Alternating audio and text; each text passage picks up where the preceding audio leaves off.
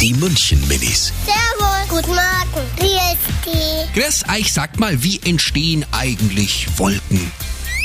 Der Gott macht Regen, die Sonne zieht äh, das Wasser auf, dann entstehen Wolken und die Wolken lassen es wieder regnen. Wolken entstehen manchmal aus Kraftwerken. Wenn es warm ist, dann wird das Wasser dampfförmig und steigt auf. In den höheren Luftschichten wird es dann kalt und dann wird es zur Wolke. Die München Minis. Jeden Morgen beim Wetterhuber und der Morgencrew um kurz vor halb sieben.